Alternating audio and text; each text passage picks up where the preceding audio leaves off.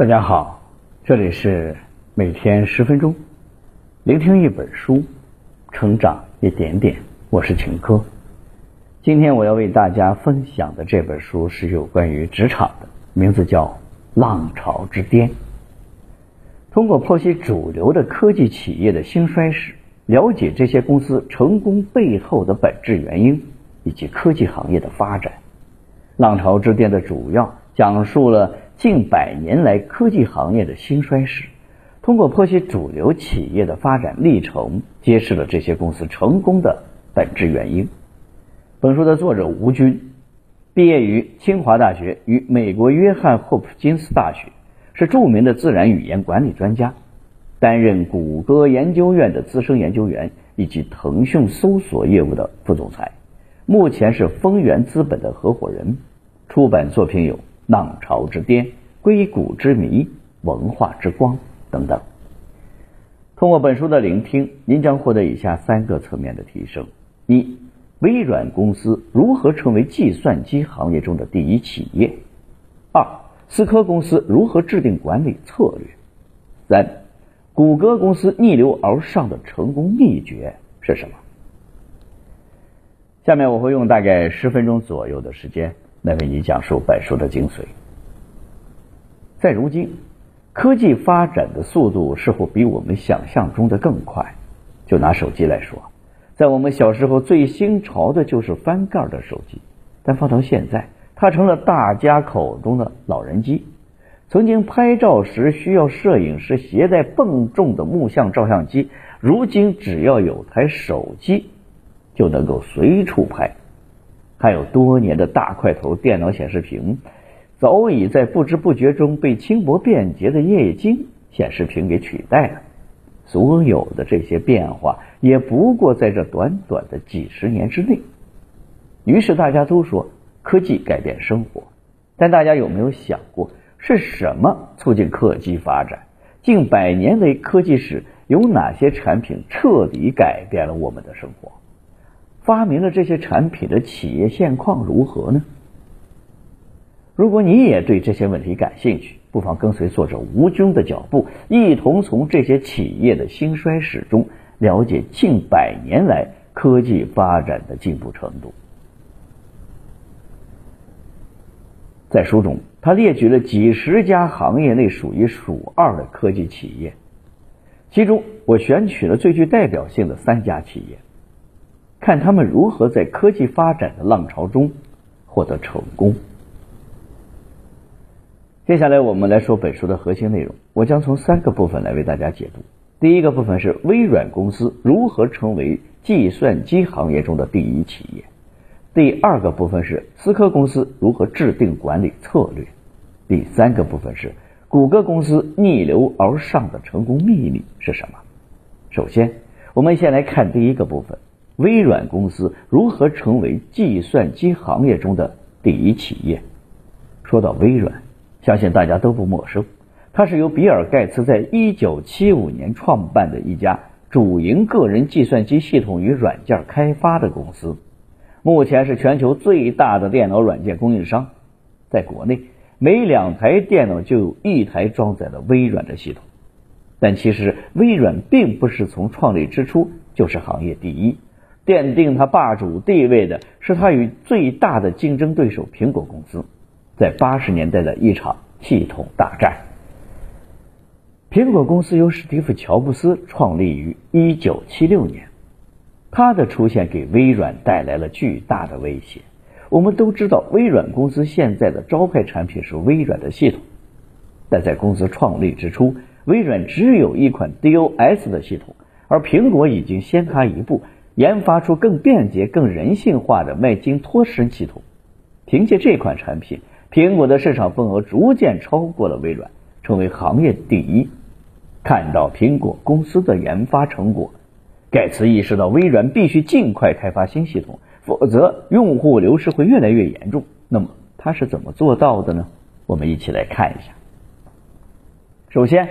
微软公开表明愿意帮助苹果研发能在新系统上运行的应用软件。苹果的新系统虽然深受欢迎，但由于当时全球有能力研发软件的公司并不多，最终苹果与微软达成协议，共同合作。但微软表面上帮助苹果开发新软件，暗地里偷偷学习苹果的技术，悄悄研发新系统 Windows。接着，微软打起了价格战，走薄利多销、来者不拒的路线。由于当时微软的招牌产品只有 DOS，盖茨需要靠它保住目前的市场份额，直至到 Windows 系统面世。因此，当时微软的产品比苹果的要便宜不少。自然得到更多消费者的青睐。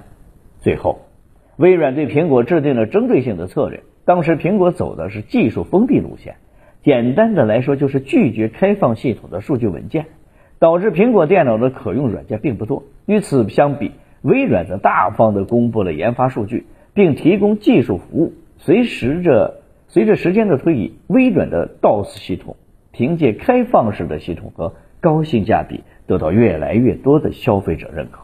就这样，微软凭借各方面的优势，在一九九零年终于开发出了 Windows 系统，为这场长达十年的战争画上了句号。微软公司也随之成为美国硅谷里的传奇企业。接着，我们来看第二个部分：思科公司如何制定管理策略。微软系统的出现，加快了计算机的发展。但当时的计算机对很多普通人来说只是一种新科技，因为不是每家每户都有网络。那网络是怎么走进我们寻常百姓家的呢？这得得益于思科公司的一项发明，一种支持各种网络协议和服务器的路由器。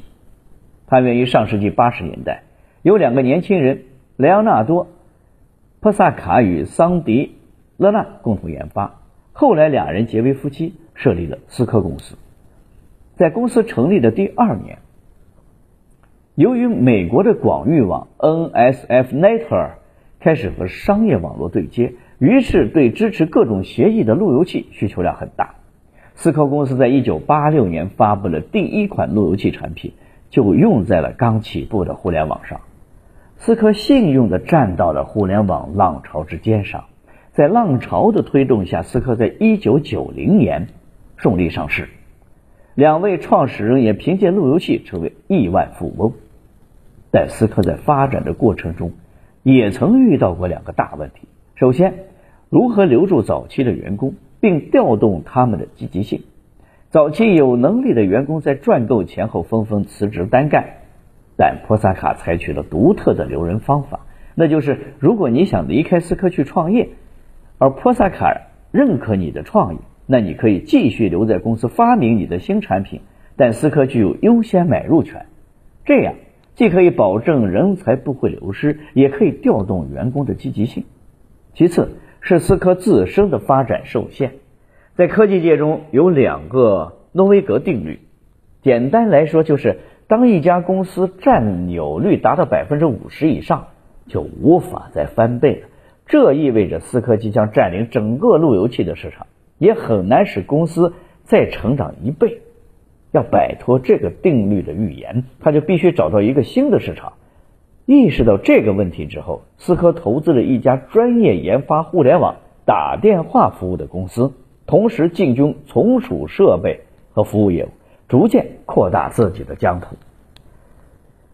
作为互联网高速发展的见证者，思科也随着这波浪潮迅速的发展，但它的副作用。是过早的进入了瓶颈期。至于未来思科是加速发展还是逐渐被侵蚀市场份额，就要看思科能否找到新的发展方向了。最后，我们来看第三个部分的内容：谷歌公司逆流而上的成功秘密是什么？路由器的出现使网络不再是奢侈品。思科公司也和微软公司一样，成为行业内数一数二的明星企业。但近几年却有家公司逐渐威胁到他们的位置，那就是谷歌。在二零一九年全球最具价值一百大品牌中，苹果第一，谷歌第二，微软第三，思科则排在第十五名。在这些行业巨头中，谷歌是里面最年轻的，成立至今不过二十二年。是什么让谷歌迅速的发展，打败了老牌的企业？在作者看来。这离不开它成功的商业模式。谷歌的商业模式关键有三点：第一点是找对方向，立足用户。上世纪九十年代末，斯坦福大学的两位年轻人拉里·佩奇与谢尔盖·布林，为了解决搜索查种率的问题，发明了一个搜索引擎，也就是我们后来看到的谷歌。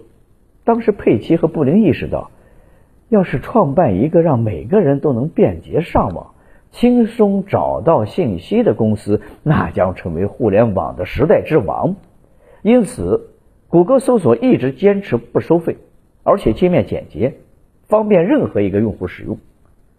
第二点是谷歌拒绝广告代理商。佩奇认为，把产品交给其他机构宣传推广，除了得到利润，并无其他好处。因此，谷歌在除中国以外的海外市场几乎都是直销，并没有广告代理商。第三点是保护搜索结果的客观性。这也是谷歌成功的直接原因。佩奇和布林拒绝将搜索结果按照付费高低进行排名，而在网页的其他地方镶入广告位。这一举措使广播的谷歌的产品使用体验非常的好，为他们赢得了更多的用户认可。在如今的互联网浪潮中，谷歌无疑站在了高位。也许随着浪潮，还有新的后浪会投入到这场战争当中，但这。也是科技行业的魅力之一。